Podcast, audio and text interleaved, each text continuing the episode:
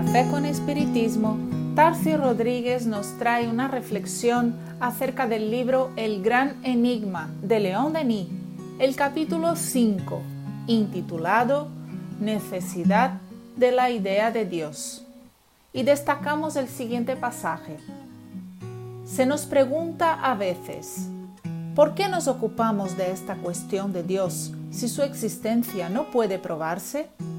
Y otras veces, la existencia o no existencia de Dios no tiene influencia alguna en la vida de las masas, en la vida de la humanidad. Ocupémonos de algo más práctico. No perdamos el tiempo en disertaciones vanas, en discusiones metafísicas. Pues bien, aunque disguste a los que usan este lenguaje, repetiré que el problema de Dios es el problema supremo, el problema vital por excelencia. Les contestaré que el hombre no puede desinteresarse de este problema, porque el hombre es un ser. El hombre vive, a él le importa saber cuál es la fuente, cuál es la causa, cuál es la ley que rige su vida. La opinión que se forma de la causa de la ley del universo, esta opinión, repito, quiéralo o no él, que lo sepa o deje de saber, se refleja en sus actos, en toda su vida pública y privada.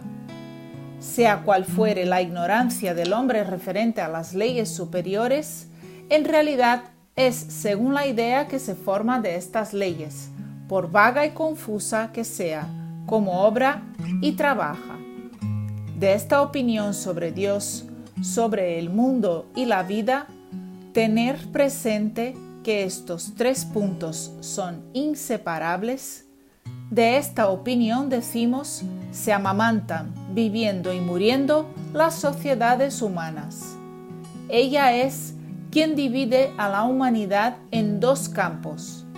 Por doquiera se ven familias en desacuerdo, en desunión intelectual, dado que hay dos interpretaciones fundamentales de Dios la que el cura ha enseñado a la mujer y la que el maestro ha enseñado al hombre cuando no le ha sugerido la idea de la nada. Conforme presenta León Denis, la idea y la necesidad de entender a Dios es lo que puede muchas veces unirnos o separarnos.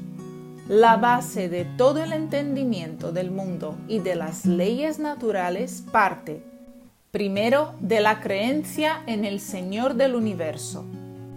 A partir de cómo entendemos a Dios, entenderemos, en consecuencia, la vida, los seres y la relación que debe ser ejercida entre todos. La creencia en Dios es un sentimiento innato del hombre, pero también elegimos como divinos todos los valores que están fuera del alcance de nuestra comprensión.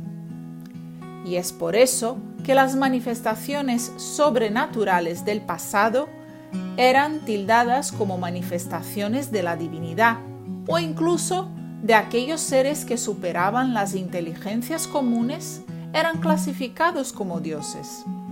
De esa forma, Kardec comenta la pregunta 668 de El libro de los espíritus, diciendo que si se estudian con cuidado los diversos atributos de las divinidades paganas, en ellos se reconocerá sin esfuerzo la totalidad de los atributos de nuestros espíritus en todos los grados de la escala espírita. Y entonces nos damos cuenta de que los valores que clasificamos como divinos son también los valores que buscamos tener dentro de nosotros mismos.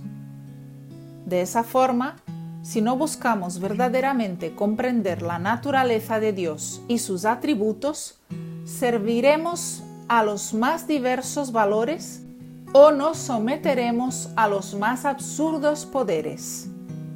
Establecida nuestra ascendencia y nuestro modelo a seguir, nos uniremos por los mismos valores, objetivos y lazos de hermandad.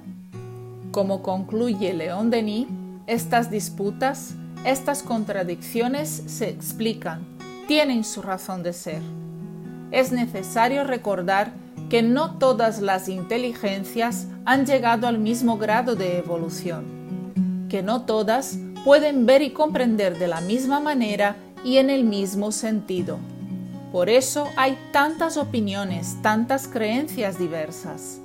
La posibilidad que tenemos de comprender, de juzgar, de discernir, se desarrolla lentamente en nosotros en el transcurso de los siglos, de las existencias. Nuestros conocimientos, nuestra comprensión de las cosas, se completa y aclara a medida que nos vamos elevando en la escala inmensa de los renacimientos. Es cosa sabida. El que está al pie de una montaña no puede ver lo que contempla el que se halla en la cumbre. Pero, prosiguiendo su ascensión, el uno ha de llegar a ver las mismas cosas que el otro. Igualmente sucede al espíritu en su ascensión gradual el universo se le revela poco a poco, a medida que su capacidad para comprender sus leyes se desarrolla y engrandece. De ahí provienen todas las interpretaciones, las escuelas filosóficas y religiosas que responden a los diversos grados de adelanto de los espíritus que a ellas se afilian y a menudo en ellas se estacionan. Mucha paz a todos y hasta el próximo episodio de Café con Espiritismo.